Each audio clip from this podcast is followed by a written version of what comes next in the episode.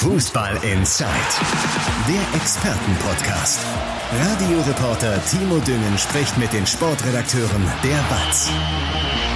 Hallo am Donnerstag, hier ist Fußball Inside, natürlich wie gewohnt im Doppelpack. Also einmal natürlich als normaler Podcast, das ist ja ganz klar, aber auch als Video, sprich als Podcast.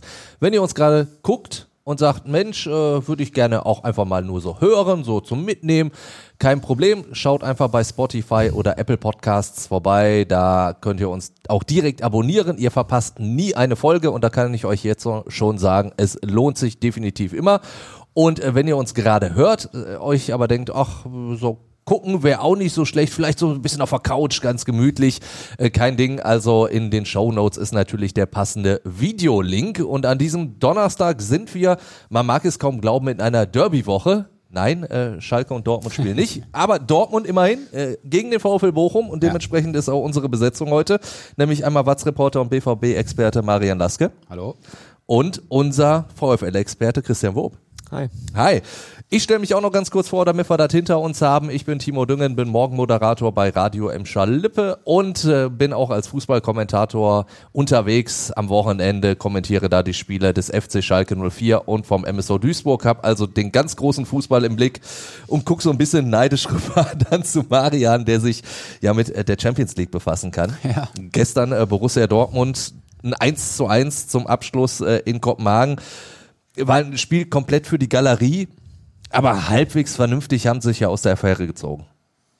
Ja, ich denke auch. Also es ging um nichts mehr. Es ist klar, man ist sicher Zweiter, kann nicht mehr Erster werden. Ähm, dann ist vielleicht in so einer Phase mit so vielen Spielen ist dann auch mal normal, dass es eher ein Spiel wird, was so dahin plätschert. Ein 1-1, auch wenn sich Emre Can ja im Nachhinein ein bisschen aufgeregt hat, ähm, dass es ihm dann doch zu wenig Engagement war. Aber ich glaube, das kann man dann wirklich mal abhaken. Das interessiert in eigentlich schon am Wochenende immer mehr, wie dieses Spiel lief.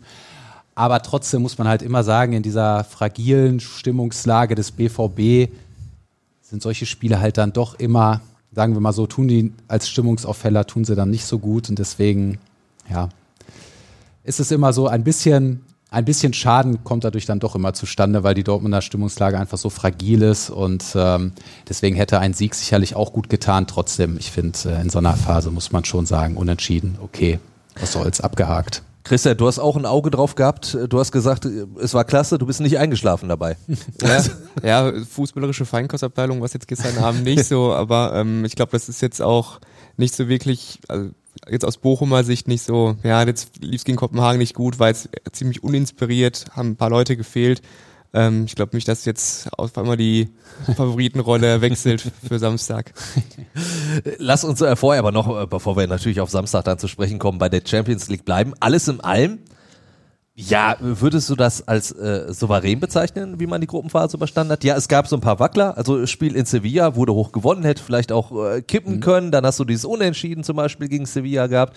Aber alles in allem also Ohne finde, große Sorgen weitergekommen, oder? Ja, ich finde, man war jetzt einen Spieltag vorher schon sicher im Achtelfinale, wenn man das mit der vergangenen Saison äh, vergleicht, wo Dortmund halt es nicht ins Achtelfinale geschafft hat, was ja ein extremer Dämpfer war und letztlich auch ein Grund für die Trennung mit Marco Rose dann am Ende der Saison.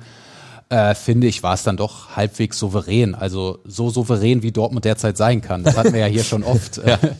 Dortmund ist sicherlich keine Mannschaft, die derzeit Spiele über 90 Minuten dominiert oder im Griff hat, aber dafür ist sie dann doch relativ souverän durch diese Gruppe gekommen, hat zwei die besten Auftritte eigentlich gegen Manchester City, ja. weil das vielleicht auch den Dortmundern derzeit ein bisschen leichter fällt gegen solche Mannschaften, wo vollkommen klar ist, dass es halt auch sehr viel aufs Verteidigen ankommt. Manchmal ist es sogar ein bisschen leichter ist, als wenn Dortmund eben auch sehr viel mit dem Ball machen muss. Und ähm, von daher zweiter Platz. Man konnte jetzt sicherlich nicht den Anspruch haben, vor Manchester City zu landen. Deswegen würde ich sagen, mit der Champions League-Saison kann Dortmund bis jetzt zufrieden sein, ja. Vor allen Dingen dieses Spiel gegen City, äh, da hast du natürlich auch gesehen, dass, dass Dortmund da natürlich so, so ein bisschen auch mal die Geschwindigkeit ausspielen konnte. Ne? Also Adeyemi hat da, glaube ich, sein bestes Spiel bislang gemacht. Kann man so sagen. Also auch, weil er defensiv sehr fleißig war und natürlich, weil man dann sieht, wenn man umschalten kann, dann ist Adeyemi dafür echt ein Top-Spieler mit seinem Tempo. Ähm, ist ja auch noch sehr jung und ich bin mir auch sicher, dass da noch viel kommen wird. Ähm, von daher, ich vertrete sowieso immer so ein bisschen die These, dass Dortmund generell eher eine Umschaltmannschaft ist als eine Ballbesitzmannschaft und deswegen liegen liegt der Mannschaft dann so ein Spiel gegen Manchester City eigentlich ganz gut. Wobei man halt gerade im Rückspiel auch sagen muss, irgendwann war auch klar, 0-0 nützt beiden Mannschaften. Ja. Manchester City war sicher Gruppenerster. Wenn das jetzt eine K.O.-Runde gewesen wäre, wer weiß, wie es dann ausgegangen ist. Trotzdem war, war das gutes Spiel von Dortmund auf jeden Fall. Jetzt, wenn wir auf die möglichen Gegner gucken, ich musste mir das natürlich aufschreiben. Äh, aus dem Kopf hätte ich sie jetzt nicht alle auf dem ich Schirm gehabt. Aber Real Madrid ist möglich, ja. äh, der FC Chelsea, ja. Tottenham.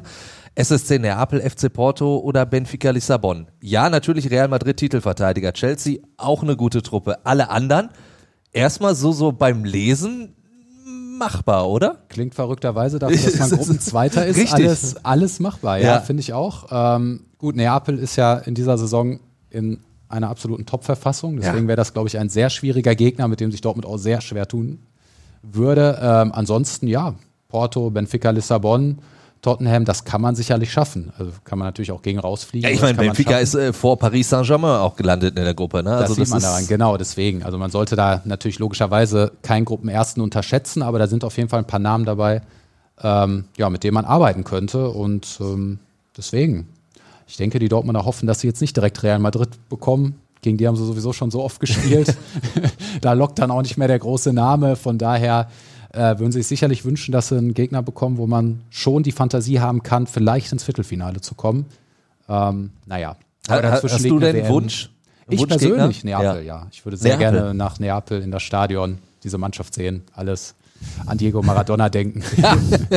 äh, überhaupt, äh, das fände ich schon, wäre eine tolle Reise. Für die Fans, für alle, cooles Spiel. Ähm, das hatte ich mir schon letztes Jahr in der Europa League gewünscht. Ja. Dann ist Dortmund ja schon gegen die Rangers rausgeflogen. äh, von daher, Neapel fände ich sehr cool. Ja, das würde mich freuen. Wenn du schon äh, an Diego Maradona denkst, äh, dann sind wir natürlich auch in gewisser Weise oh, irgendwie bei, bei einer... Can, äh, bei Emre Can, genau. Ja. Ähm, natürlich sind wir dann bei der Fußballweltmeisterschaft. Ja. Fängt jetzt in äh, knapp zwei Wochen oder gut zwei Wochen an. So ist es richtig. Wir werden dann natürlich auch einen passenden Podcast dazu haben. WM Insight wird dann heißen, der Experten-Talk. Äh, am Montag, kann ich jetzt schon mal sagen, wird die erste Folge erscheinen und wir haben Andreas Rettich zu Gast. Äh, natürlich prominenter äh, Sportfunktionär, Fußballfunktionär und großer Katar-Kritiker. Da kann ich sagen, ein wirklich sehr, sehr interessantes Gespräch. Also da solltet ihr auf jeden Fall reinhören. Auch da einfach mal bei Spotify oder Apple Podcasts vorbeischauen. Da werdet ihr den Podcast dann sehen und hören. Und bei dieser WM in Katar werden wir da Marco Reus auch sehen. Ist er äh, dann fit genug? Was, was ist so deine Prognose? Schwierig. Also er soll jetzt langsam ins Mannschaftstraining zurückkommen, soll auch dann vielleicht eine Option für Samstag sein. Ähm, das hieße aber dann, wenn überhaupt, Bank. Muss man ja klar sagen, nach so einer langen Pause. Ja, klar. Und dann sind schon nur noch zwei Spiele. Also, wenn man sich das mal anguckt, dann muss man sagen, dann würde Marco Reus da schon sicherlich nicht in der besten Verfassung mitreisen. Und ja, das hängt dann letzten Endes von der Absprache mit Hansi Flick ab. Wenn Hansi Flick ihm trotzdem vertrauen will, ihm die Möglichkeit geben will, dann in der auch wiederum sehr kurzen Vorbereitung fit zu werden und eine Alternative zu sein, dann kann er sich sicherlich dabei sein, aber die Zeit ist jetzt schon sehr knapp und es darf jetzt sicherlich keinen weiteren Rückschlag geben, jetzt im Mannschaftstraining oder dann in einem der Spiele. Ähm, ist sehr bitter. Ne? Ist wahrscheinlich sein letztes großes Turnier ja. oder die letzte Chance für ein großes Turnier. Er war in einer richtig guten Verfassung vor der, ähm, vor der Verletzung. Er hätte, glaube ich, niemand gesagt, dass der nicht mitreisen sollte, sondern alle hätten gesagt, der muss mit. Ähm, ja, ist schade. Passt so ein bisschen leider zu seiner Karriere mit den vielen Verletzungen. Äh, ich würde es ihm wünschen, dass er da nochmal mit kann und dann ja irgendwie auch die Chance hat, auch wenn es weit weg liegt, aber trotzdem die Chance auf den Titel hat mit der deutschen Nationalmannschaft.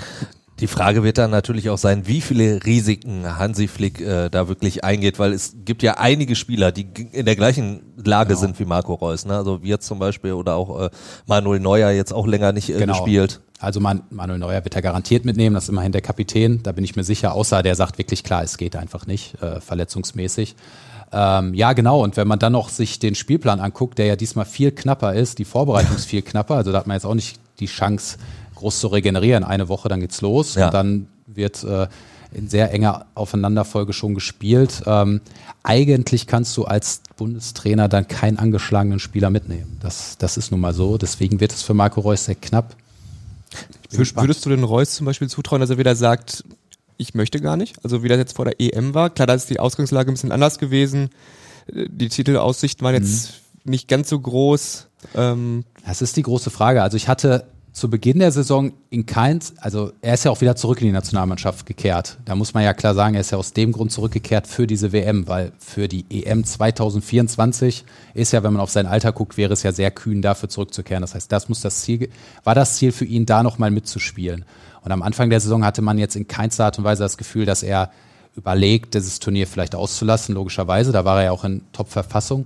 Wie das jetzt genau ist, weiß ich nicht. Das hängt natürlich auch ein bisschen davon ab, wie sein Gefühl in Dortmund ist. Also wenn er jetzt das Gefühl hätte zur Winterpause, hey, ich kann ja noch mal Meister werden. Also ich glaube, das ist von allen sein größtes Ziel, einmal mhm. Borussia Dortmund zur Meisterschaft zu führen. Dann wäre er garantiert bereit dafür, auch dieses Turnier ja, zu opfern oder es auszulassen, äh, anstatt da angeschlagen hinzufahren, vielleicht gar nicht zu spielen und dann in einer körperlich noch schlechteren Verfassung zurückzukehren. Ähm, Andererseits, wenn er realistischerweise auf die Dortmunder Leistung guckt, weiß ich jetzt auch nicht, ob er, ob er davon ausgehen kann, äh, eine ernsthafte Chance auf die Meisterschaft zu haben. Zudem ist es halt wirklich wahrscheinlich sein letztes großes Turnier. Also 2024 sehe ich es jetzt momentan nicht, dass er dann da noch mitmachen kann. Und ob er das, ob man das dann opfert, ob man da nicht lieber selbst mitfährt und auf der Bank sitzt. Ich meine, er hat so viele Turniere verpasst. Da glaube ich schon, dass er sehr gerne dabei wäre. Ähm, ja, es hängt aber letzten Endes auch sehr von seiner Verfassung ab. Ähm, das war ja früher immer eine große Stärke von Marco Reus, weil ich meine, was hat der für eine Verletzungshistorie? Das, das, war aber immer so. Erstes Spiel von Marco Reus und du hast das gedacht, stimmt. der war nie weg. Je älter er wurde, desto weniger war das dann genau. so. Und man hat auch, finde ich, gemerkt, wie gut ihm die, äh, die EM getan hat, die er nicht angetreten ist, weil in der letzten Saison oder in der vergangenen Saison war er echt in einer sehr guten Verfassung, sehr wenig verletzt, richtig fit und jetzt zu Beginn der Saison auch. Das heißt, er merkt ja auch, dass es ihm vielleicht jetzt in dem Alter äh, mit der ganzen Verletzungshistorie eigentlich gut tun würde, wenn er jetzt noch mal ein paar Wochen Zeit hätte, sich richtig vorzubereiten. Ähm, ja, ist eine verzwickte Lage. Ich bin gespannt. Ich muss aber sagen, ich habe da auch kein richtiges Gefühl, weil ich jetzt auch nicht so genau weiß, wie es Marco Reus tatsächlich geht. Also die Dortmunder lassen das ja die ganze Zeit so ein bisschen offen. Es gab schon Rückschlag. Ähm, ich glaube, am Wochenende wird man mehr wissen, weil wenn er dann wieder im Kader ist, vielleicht auch spielen kann und das alles ohne Probleme übersteht, mhm. dann glaube ich schon, dass er alles dran setzen wird, zur WM zu kommen. Wie ist denn dein Gefühl bei Mats Hummels? Ich weiß, ich dropp diesen Namen Woche für Woche. Jeder macht das. Äh, ja, weil im Endeffekt, man will es ja schon wissen, der, der, der spielt eine richtig starke Saison. Ja, auf jeden Fall. Und, und jeder weiß ja auch, was man an Mats Hummels hat und was man vielleicht nicht an ihm hat. Also ja. das weiß ja auch Hansi Flick. Ja, also ich glaube, also Hansi Flick wollte sich definitiv von Mats Hummels lösen, sonst hätte er ihn schon mal eingeladen. Also Richtig. es war vollkommen klar, er wollte da hinten quasi so diesen Wechsel schaffen, hin auch eher zu schnellen, dynamischen Verteidigern. Aber ihm wird auch nicht entgangen sein, in was für eine Verfassung sich Mats Hummels nochmal gebracht hat, nämlich in eine wirklich herausragende. Und dann sehe ich es auch, warum soll man ihn nicht mitnehmen? Also Mats Hummels wäre, glaube ich, der Letzte, wenn er jetzt nochmal die Chance kommt, der dann nicht auch mit Hansi Flick sagt, ja klar, ich setze mich auch erst auf die Bank. Also ist okay, ich unterstütze hier alles und wenn, wenn ich spielen kann, spiele ich. Ähm, von daher fände ich es jetzt auch falsch. Ich hätte das vor der Saison auch nicht gedacht, muss ich zugeben. ich hätte gedacht, das ist komplett richtig, wie Hansi Flick es gemacht hat, ja. äh, weil Mats Hummels, man merkt, so langsam geht es der, dem Karriereende entgegen, aber der hat sich halt in so eine beeindruckende Form gebracht, so einen guten körperlichen Zustand und spielt wirklich stark.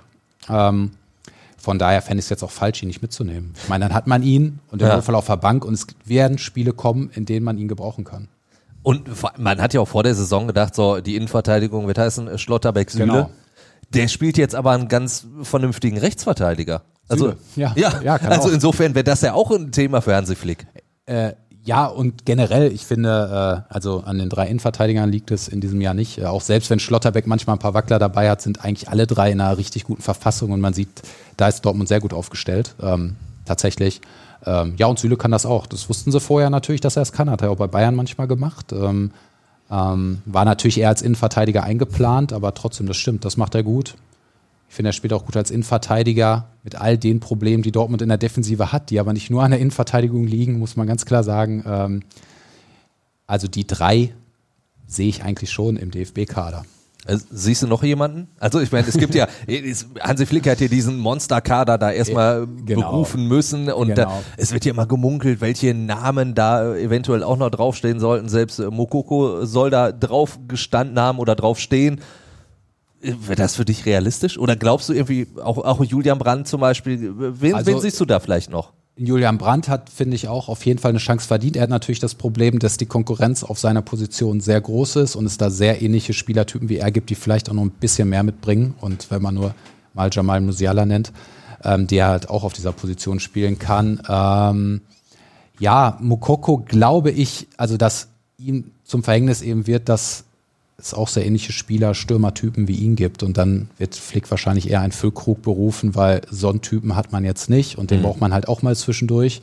Und Mokoko ist jetzt halt nicht der große, wuchtige Stürmer, sondern. Der macht Kopfballtore gegen Schalke, dafür genau, reicht's aber. dafür reicht's. das stimmt. Äh, aber er ist eher der Typ, der mitspielt und da hat natürlich, äh, hat Deutschland schon so ähnliche Typen. Andererseits, Timo Werner ist jetzt angeschlagen, da muss man natürlich auch erstmal abwarten, wie es dann tatsächlich aussieht. Also wer weiß, Mokoko hat auch eine starke Hinrunde gespielt, kann man nicht anders sagen. Ähm, als so einen kleinen Überraschungskandidaten, aber ich sehe es eher, eher nicht, ehrlich gesagt. Adeyemi wird dabei sein, Reus mal schauen. Brandt hat auf jeden Fall Chancen. Ähm, die drei Innenverteidiger, jetzt müsste ich schon überlegen, kommt noch jemand in Frage? Ich Emre Can hat auch durchaus ein paar Länderspiele, aber ja. ich glaube, ist äh, kein Emre Thema mehr. Raus, Bei dieser Fußball-Weltmeisterschaft wird sich ja höchstwahrscheinlich dann auch noch einer äh, noch mehr in den Mittelgrund, in den Vordergrund spielen, der es momentan eh schon macht, Jude Bellingham. Ja. Ist das überhaupt noch möglich beziehungsweise nötig, dass er sich mehr in Fokus spielen muss, um für andere Vereine interessant zu werden? Oder ist das schon das Maximum erreicht? Ich denke, das wird jeder Top-Club in Europa mitbekommen haben, dass da ein alles andere wäre traurig, ne? ja. dass da ein äh, Mittelfeldspieler heranwächst, der äh, alles mitbringt, um sehr sehr weit zu kommen. Sicherlich auch noch ein paar taktische Fehler macht, aber insgesamt was Willen, was Spielklasse, was äh, Technik angeht, was auch Tempo angeht, was Wucht angeht, alles mitbringt, was moderner Mittelfeldspieler benötigt. Und deswegen wird er nächste Saison nicht mehr in Dortmund spielen.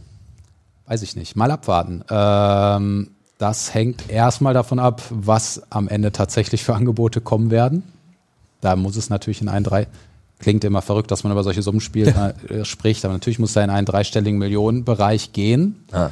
Ähm, und dann glaube ich schon, dass Dortmund und auch Bellingham daran setzen wollen, dass er eben noch ein Jahr bleibt, weil in der Vergangenheit, ich glaube, das habe ich ja auch schon mal erzählt, hat es Dortmund ein bisschen besser hinbekommen, also diese Abschiede ein bisschen besser bekommen. Er hat quasi noch ein Jahr mit Sancho gemacht und dann konnte jeder sagen, okay, er hat jetzt was für den Verein geleistet, jeder versteht, dass er geht und dann gab's, war es irgendwie ein versöhnlicher Abschied. Mhm. Und ich persönlich finde das immer den besseren Weg und deswegen würde ich mir auch das bei Bellingham wünschen, dass es quasi, dass er noch ein Jahr macht, dass die Fans auch erkennen, okay, er geht hier noch mal geht noch mal dieses Jahr mit und dann weiß natürlich jeder, dass dieser Spieler auch für andere Clubs bestimmt ist. Das ist ja wie bei Erling Haaland, das sieht ja jeder. Ja. Der ist jetzt nicht nur für Dortmund bestimmt, der kann noch höher hinaus und jeder weiß, dass es irgendwann äh, vorbeigehen wird. Ich bin gespannt. Also ich kann mir sehr gut eine Variante vorstellen. Dortmund stockt das Gehalt noch mal ein bisschen auf. Äh, es geht noch ein Jahr weiter und dann wechselt er. Das ist also so ein bisschen äh, weiter in die Zukunft geguckt. Mhm. Wenn wir jetzt aufs Wochenende gucken, Dortmund spielt äh, gegen Bochum. da muss ich schon wieder sagen, das ist so, so für mich so ein typisches Spiel, das könnte die Borussia vergeigen, weil sie, weil sie so haushoher Favorit ist. Ja, und weil, also nicht nur deswegen, sondern weil sich Dortmund halt einfach mit Mannschaften, die ja vermutlich, ich denke, der VfL wird nichts anderes machen, als sich zurückzuziehen und versuchen sehr gut zu verteidigen, eben schwer tut, weil Dortmund nach wie vor Probleme hat mit dem Ball, gerade gegen solche Mannschaften. Ähm, und dann es immer Gelegenheiten gibt zu kontern. Also wenn Bochum das ausnutzt, weil Dortmund muss dann ins Risiko gehen, muss weit aufrücken, das gibt automatisch Probleme bei der Restverteidigung. Und wenn Bochum dann schnell umschaltet, Dortmund Fehler macht, gibt's da halt eine Chance. Und deswegen ähm, sind das immer die typischen Spiele, wo du nie sagen kannst, dass Dortmund das auf jeden Fall souverän gewinnen wird. Das hängt sehr vom VfL Bochum ab, aber wenn der gut verteidigt, wird es für Dortmund schwer, definitiv. Christian, wie wird denn der VfL Bochum agieren? Ja, das ist halt genau die, die große Frage. Also ähm, ich, ich gebe Marian recht, mit einer eingespielten Abwehr, mit einer guten Kommunikation und diesem schnellen Umschaltspiel, Beispiel zweites Tor gegen Union Berlin zum Beispiel, was ja schon sehr äh, Liverpool-lesk aussah. Zu, oh, oh, also ja. Fast. Das ist hochgegriffen doch. ja, vielleicht auch, vielleicht auch nicht ganz, aber zumindest hast du so einen Ansatz gesehen, ja. wie es laufen kann, wenn du halt einen unterlegenen Kader hast und wie du halt ähm, ja agieren kannst. Jetzt ist aber das Problem, dass du halt beim VfL gefühlt jede Woche die Abwehr umstellen musst, weil sich Leute verletzen. Jetzt sind Heinz und Masovic wieder draußen. Lampropoulos wird, wenn nichts Gravierendes mehr passiert, neben Heinz verteidigen. Und dann hast du halt erstens ein Tempodefizit in der Verteidigung. Du hast fehlende Kommunikation, ähm, einfach weil, aber was sich aber durch die komplette Mannschaft sieht, das hat äh, Ledger heute auch nochmal auf der Pressekonferenz gesagt. Ähm, und das führt dann irgendwie dazu, dass man nicht so dieses Gefühl hatte wie letztes Jahr, wo es dann so ziemlich gut lief, wo du halt wirklich gegen jede Mannschaft eine Überraschung zutrauen konntest, ähm, dass das irgendwie beim VfL dieses Mal in Dortmund wieder passieren kann. Also ich bin da sehr skeptisch, gerade auch, weil Dortmund halt Spieler hat, die, ich sag mal, wenn du jetzt Brand hast, der zum Beispiel den Ball irgendwie hinter die Abwehrkette bekommt und da hast du dann die schnellen Spieler, Mokoko, Reiner, da wird es jedes Mal brandgefährlich werden. Und ich weiß nicht, ob der VfL sowas wirklich über 90 Minuten halt verteidigen kann. Also ich bin da, bin da sehr skeptisch, weil ähm, es ist halt trotzdem, also VfL bleibt eine Wundertüte. Du hast äh, solche Aus, Ausreißer nach oben wie gegen Frankfurt und wie gegen Union, die du ja eigentlich auch nicht so wirklich erklären kannst. Also warum nee. funktioniert das dann in den Heimspielen auf einmal so gut? Richtig. Ähm, und dann solche ja wirklich nicht Bundesliga-tauglichen Auftritte in, in Wolfsburg, und die geben sich irgendwie so die Klinke in die Hand. Ich bin jetzt auch wirklich sehr gespannt, wie, wie sich Bochum jetzt in Dortmund verkaufen wird. Ähm, in den ja, mit dieser Schalke-Taktik, sag ich mal, hinten reinstellen und gucken, was passiert. Weiß ich nicht, ob man das über 90 Minuten in Dortmund äh, schaffen kann. Hat Schalke ja auch bewiesen, dass das nicht dann so funktioniert. Ja, Wo, wobei da aber lange gesehen, Zeit immerhin, sagen, lange genau. Zeit hat Schalke da mitgehalten und ich, äh, um das nochmal einmal äh, klar zu stellen, ich habe auch äh, gesagt, dass dieser äh, Sieg für Dortmund dieses 1 zu 0 verdient war. Aber unnötig aus Schalker Sicht, weil die Schalker hätten in diesem Spiel, wenn sie vernünftig mal den Nadelstich gesetzt hätten, weil die Taktik eigentlich aufgegangen ist, hätte Schalke da was äh, mitnehmen können, vielleicht sogar müssen. Ich habe das Spiel auch äh, kommentiert. Also da war mehr drin für Schalke. Mhm. Insofern wäre das schon eine Variante, aber du hast es auch schon gesagt, diese Diskrepanz zwischen Heimspiel und Auswärtsspiel. Also wenn man sich äh, auch Leipzig war ja auch so ein Ding, ne? Und, und dann halt Wolfsburg, es, es gibt ja da regelmäßig auf eine Mütze, aber, aber richtig. Wie, wie, wie kann das? Wie kann die Mannschaft dann den Spitzenreiter Union Berlin schlagen? man kann es so, also es gibt natürlich zwei Varianten, das zu erklären. Auf der, auf der einen Seite musst du es halt wirklich, also ja, klar ansprechen, dass du dich da halt nicht wie eine Bundesligamannschaft präsentierst, nicht wie eine Mannschaft präsentierst, die die Chance hat, ein drittes Jahr in der Bundesliga zu spielen und den Klassenerhalt wieder zu schaffen. Auf der, einen, auf der anderen Seite zeigt das aber auch ja so eine gewisse ähm, Mentalität, Überzeugung, aber auch irgendwie ja Qualität, dass du dann halt in den Spielen danach das, den Schalter wieder umlegen kannst. Aber dennoch ist das irgendwie das, das große Rätselraten. Also Thomas Litsch wurde heute auch nochmal darauf angesprochen, warum, also wie diese Diskrepanz zustande kommt und ähm, hat sich halt versucht, ja, so ein bisschen um eine Antwort zu winden, weil ich glaube. er weiß es wahrscheinlich ja auch nicht.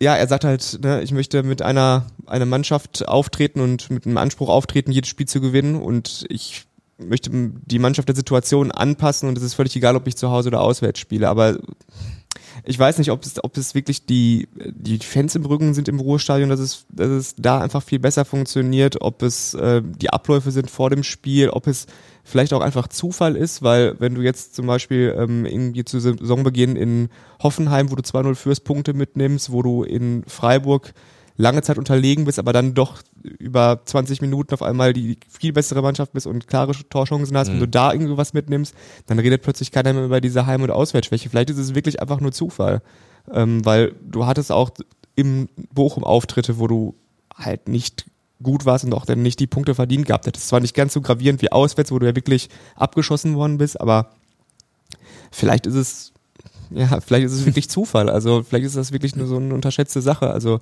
nicht Zufall, dass du verlierst, weil dafür gibt's immer klare Gründe, aber dass sich das so auf Heim- und Auswärts verteilt, ähm, ja, ich glaube, wenn sie eine Lösung hätten, würden sie sich auch auswärts anders präsentieren, aber fehlte auch irgendwie so der Ansatz.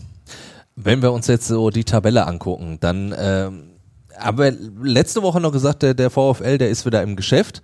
Jetzt war natürlich dieser Sieg äh, von Stuttgart äh, sowohl für Bochum als auch für Schalke wirklich ja tödlich, muss man sagen. Du hast jetzt noch drei Spiele bis zur Winterpause oder WM-Pause. Und du musst natürlich aufpassen, dass du da den Anschluss nicht verlierst. Also das gilt ja sowohl für den VfL als auch für Schalke, weil auf Platz 16 Bayer Leverkusen, da sage ich, denen wird schon irgendwann mal wieder einfallen, dass sie Fußball spielen können. Also du musst ja gucken, wo ist der VfB Stuttgart und der ist ja jetzt auch schon, auch für den VfL schon so ein Stückchen weg. Hm. Ja, vor allem hast du jetzt noch bis zur Katar-Pause, spielst du äh, jetzt das Derby, wo du nicht unbedingt Favorit bist, dann kommt Gladbach, die ich auch so als Wundertüte bezeichnen Absolut. will, wo du vielleicht zu Hause unter Flutlicht dann irgendwie was holst, vielleicht aber auch nicht, ja, und dann ähm, musst du gucken, wie die anderen spielen, weil ich glaube jetzt, also Schalke sehe ich jetzt auch nicht so, dass die jetzt noch neun Punkte holen. Äh, nee, Aber ähm, bei dem Restprogramm, also Schalke spielt ja in Bremen gegen Mainz und dann gegen die Bayern. Also ich sag mal, Schalke, wenn es gut läuft, drei Punkte aus diesen drei Spielen. Ja, äh, ich meine, es ist halt, ähm, ja, du stehst schon, also du stehst schon sehr unter Druck, wenn du jetzt in diese Pause gehst Ja. und dann sind es vielleicht fünf Punkte Rückstand auf Stuttgart, dann musst du schon mal auf jeden Fall zwei Spiele gewinnen in der Rückrunde und relativ auch schnell, weil du wirst ja immer wieder dann auf diesen Rückstand angesprochen. Ähm, das Gute ist, ähm, um vielleicht auch nochmal auf die WM aus Bochumer Sicht zu gehen, dass du Asano hast, falls er fit wird, dass der mit Japan dahin fahren wird, eventuell wird Masovic nominiert. Ähm, ansonsten hast du den Kader halt zusammen. Kannst gut arbeiten über diese Wochen, auch äh, Defizite aufholen. Äh, Thomas Letscher jetzt auch noch nicht so lange dabei ist, kann seine Philosophie ähm, der Mannschaft besser mitteilen. Vielleicht ist das nochmal ein Punkt, wo du Also kommt dem VfL so eine WM-Pause vielleicht sogar gelegen, glaubst du? ich könnte mir schon vorstellen, so alles auf Reset mal so zu setzen, ähm, vielleicht davon zu profitieren, dass andere Mannschaften mehr Nationalspieler abstellen. Ähm, du musst keine Reise, keine Marketingreise machen, sondern kannst dich auf, auf Fußball konzentrieren. Vielleicht ist das so ein Punkt, der dann im weiteren Saisonverlauf nochmal so einen Schub geben kann. Also könnte ich mir schon vorstellen. Hat der VfL da schon so, so ein bisschen den Fahrplan festgezurrt? Also bei Schalke weiß ich, dass es wird bis zum Jahresende noch drei Testspiele geben, davon sogar welche im Ausland. Dann wird es kurz vor Weihnachten noch ein Spiel äh, gegen den VfL Osnabrück geben. Wie, wie sieht's beim VfL aus? es wird mehr oder weniger äh, durchtrainiert in einer kurzen Pause und ähm, im nächsten Jahr gibt's ein Trainingslager noch in Jerez in Spanien. Ähm, von daher hoffe ich, dass, also aus Bochumer Sicht, dass vielleicht da wirklich die noch ein paar Sachen gelegt werden können, ein paar Grundsteine. Mariam, wenn wir jetzt darüber sprechen, dass es beim VfL ein Vorteil sein könnte, diese WM, dann ist es ja für Dortmund eher fast äh, ein Nachteil. Ne? Aber für die anderen großen Mannschaften halt Ja. genauso, die genauso viele Spieler abstellen. Oder Ja. vielleicht sogar noch deutlich mehr. Stimmt. Andererseits kann es Dortmund natürlich auch ein bisschen als kleinen Reset nutzen. Ähm, klar, dann kommt die WM, viele Spieler fahren dahin, aber trotzdem hat man halt eine längere Pause, hat dann noch mal das Trainingslager in Marbella und Edin Terzic hat ja dann eigentlich auch erst wieder die Möglichkeit, etwas intensiver und länger mit der Mannschaft zu arbeiten. Weil wenn man ehrlich ist, jetzt im ganzen Oktober, im November ging es im Prinzip um Regeneration und Spiele aufarbeiten. Da steht man dann fast nie mal wirklich dauer, dauerhaft und intensiv auf dem Trainingsplatz in so einer Phase. Von daher glaube ich, dass Edin Terzic das jetzt auch gar nicht so ungelegen kommt. Also gerade wenn man da jetzt halbwegs gut reinkommt in diese, in diese lange Pause, es sind ja auch noch drei Spiele und man irgendwie also an der Tabellenspitze dran bleibt, an den Bayern dran bleibt, so dass man irgendwie schon noch diese In Spannung erhält. Schlagdistanz bist, ja. Genau, dass man so die Spannung erhält. Das wäre ja auch irgendwie für die ganze Bundesliga gut. Also ich glaube, das sollten wir alle hoffen, dass jetzt nicht die Bayern mit vier, fünf Punkten Vorsprung in diese WM-Pause gehen, sondern jetzt sind es gerade drei Rückstand auf Bayern aus Dortmunder Sicht. Union ist Tabellenführer. Das wäre ja auch ganz schön, wenn es so die WM-Pause wäre. Ähm, und dann kann Dortmund eigentlich auch ähm, dann gerade so im Januar vielleicht schon Grundstein legen, um etwas stabiler in der Rückrunde zu sein, weil das ist ja das Ziel von Terzic und vom ganzen Club. Ist dann nach dieser WM äh, Aller schon ein Thema? Nein, also erstens glaube ich, sollten wir da wirklich überhaupt nicht spekulieren. Das ist ganz wichtig und ich glaube es ehrlich gesagt nicht. Dann lass uns jetzt aufs Ja. Wochenende gucken. Da können wir deutlich mehr zu sagen Ja. und tippen. Nämlich Dortmund gegen Bochum. Äh, ich sage 2-0. 2-0 für Ja. den BVB. Die Dortmunder werden sich schwer tun, aber werden am Ende doch gewinnen. Christian, hältst du dagegen oder? Klar, Nee, 3-0 Bochum. ja. Ich würde nicht an die Ernst, aber. ich, ich würd tatsächlich ab 3-0, aber auch wirklich in der Reihenfolge. Also 3-0 für Dortmund. 3 zu 0 für Dortmund. Ja, ich, ich tippe ja äh, eigentlich fast immer gegen den VfL. Ich, ich, ich muss es an der Stelle leider nochmal machen. Tipp da auf ein 3 zu 1 für Borussia Dortmund. Dann äh, Bremen gegen Schalke. Duell der Aufsteiger und dieses Duell zeigt, wie unterschiedlich man äh, aufsteigen kann. Und Leider ja. Wie man sich da halten kann. Also wenn man sich zurückerinnert, Schalke ist als Meister aufgestiegen, Bremen dahinter. Man hat immer gesagt, mhm. Bülter Terodde wäre das beste Sturmduo der zweiten Liga und danach Füllkrug Duxch. Und jetzt ja. sieht man es, dass es dann doch eher anders läuft. Ja, das stimmt. Und Füllkrug in einer herausragenden Verfassung. Und ich finde Marvin Duxch so als so als Nebenmann, der da noch mal so eine andere Komponente reinbringt, ja. das ist echt ein starkes Duo. Ich habe die ja damals schon in Dortmund gesehen, da fand ich, also da haben die Dortmunder vor so große Probleme gestellt. Deswegen tut's mir leid, aber ich sage 4-1 Bremen. 4 zu 1. Ja. ich würde es etwas knapper gestalten, tippe aber auch auf ein 2 äh, zu 1 für Werder. Dann gehe ich in die Mitte auf 3-1. Auf 3-1. Ja, keiner, keiner tippt auf Schalke. Das ist natürlich auch schon wieder bitter. Ja, dann in der dritten Liga spielt der MSV Duisburg gegen äh, Bayreuth. Der MSV mit einer großen Überraschung, äh, dem Sieg in, in Wiesbaden und vor allen Dingen äh, auch da, das muss ich sagen, überraschend gut gespielt, der MSV. Weil da hab ich, bin ich auch mal weg vom, von meinem üblichen Credo gegangen, dass ich sonst nie gegen den MSV tippe. Da habe ich den Zebras aber überhaupt nichts ausgerechnet. Da gewinnen sie dann. Insofern, jetzt gegen Bayreuth, müssen auch Aufsteiger, das müssen sie nutzen und das werden sie zu Hause nutzen. Ich tippe auf ein 2-0. Dann sage ich 2-1 für den MSV Duisburg. 1-0 für Duisburg. 1-0 für Duisburg. Dann äh, spielt noch äh, Oldenburg gegen äh, Rot-Weiß Essen. 2-1 für Essen. 2-1 für Essen. Ja, ich, äh, den Essenern, äh, da muss ich auch sagen, äh, das, die habe ich ja vielleicht immer so, ich, das habe ich letzte Woche schon gesagt, so am Anfang ein bisschen unterschätzt, weil sie sich, glaube ich, überschätzt haben. Aber haben sich gut gefangen. Äh, mittlerweile ja. haben sie sich gefangen und deswegen in Oldenburg traue ich den Essen dann auch was tun, 1-0. Dann sage ich 1 zu 1. 1 zu 1 ich darf ja nicht sagen, dass es dein äh, Marian äh, Laske Luschentipp ist, wie der mittlerweile verschrien ist hier im Podcast. Aber nun gut. Marian. Müsste man mal erheben, ob ich wirklich so auf 1 zu 1 tippe. Ja, wir werden auf jeden Fall, da können wir diese WM-Pause definitiv mal nutzen, ja, genau. um diese Statistik mal wirklich genau. rauszukramen, genau. wer wie getippt hat und wenn du plötzlich ob mit deinem 1 nicht Ernst ist auf einmal. Der ist immer als Marian Laske Luschentipp ankündigt ja, und dann. Das stimmt. Zu guter Letzt in der Regionalliga äh, großes Derby. Äh, Wattenscheid gegen Oberhausen. Ja, die Wattenscheider haben ja Probleme. Die haben Probleme, ja. Genau. Oberhausen aber jetzt mittlerweile auch nicht mehr ganz so ja. in Schlagdistanz zur Spitze. Also 7., 17. gegen 8. Äh, lautet dieses Duell. Ich sage 1-0 für Oberhausen. 1-0 für RWO. 2-2. 2-2. Komm, Marian, ich mach die Augen zu, ich sage auch 1-1. Ja.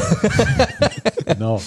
Dann, ja, er hat es auf jeden Fall sehr, sehr viel Spaß gemacht. Euch beiden äh, viel Spaß äh, beim Derby jetzt am äh, Samstag und äh, euch natürlich auch weiterhin beim Zuhören bei, von Fußball Inside. Wenn ihr noch Fragen, Kritik, Anregungen habt, könnt ihr immer loswerden. Entweder per Mail hallo at fußball-inside.com oder natürlich per WhatsApp. Die passende Nummer findet ihr in den Show Notes.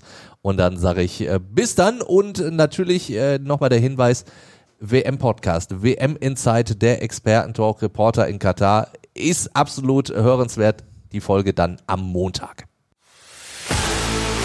WM Inside, der Expertentalk. Also das wird schon sehr, sehr viel Fußballkompetenz auf einem Haufen werden. Expertentalks nach jedem Deutschlandspiel mit prominenten Gästen, Analysen im Turnierverlauf und Einschätzungen von gleich drei Reportern direkt aus Katar. Immer wenn die deutsche Nationalmannschaft irgendwo ist, sind wir da auch. Fußball in Katar, eine umstrittene WM. Wir haben das natürlich auf dem Schirm. Es wird auch eine Sonderfolge geben, direkt äh, vor der WM noch. Aber ich bin ganz ehrlich, wir wollen uns größtenteils schon wirklich aufs Sportliche Bereiche beschränken. Es gibt viel zu kritisieren an dieser WM. Wir haben das getan in sehr vielen Berichten. Und jetzt ist es umso wichtiger, dass Journalisten vor Ort sind und ein Auge darauf haben, wie es dann tatsächlich aussieht in Katar, während die WM läuft. WM Inside, der Expertentalk. Jetzt kostenlos folgen und keine Folge verpassen. Ab November überall da, wo es Podcasts gibt. Fußball Inside, der Expertenpodcast. Von den Lokalradios im Ruhrgebiet und der Watz. Jeden Donnerstag neu. Überall, wo es Podcasts gibt.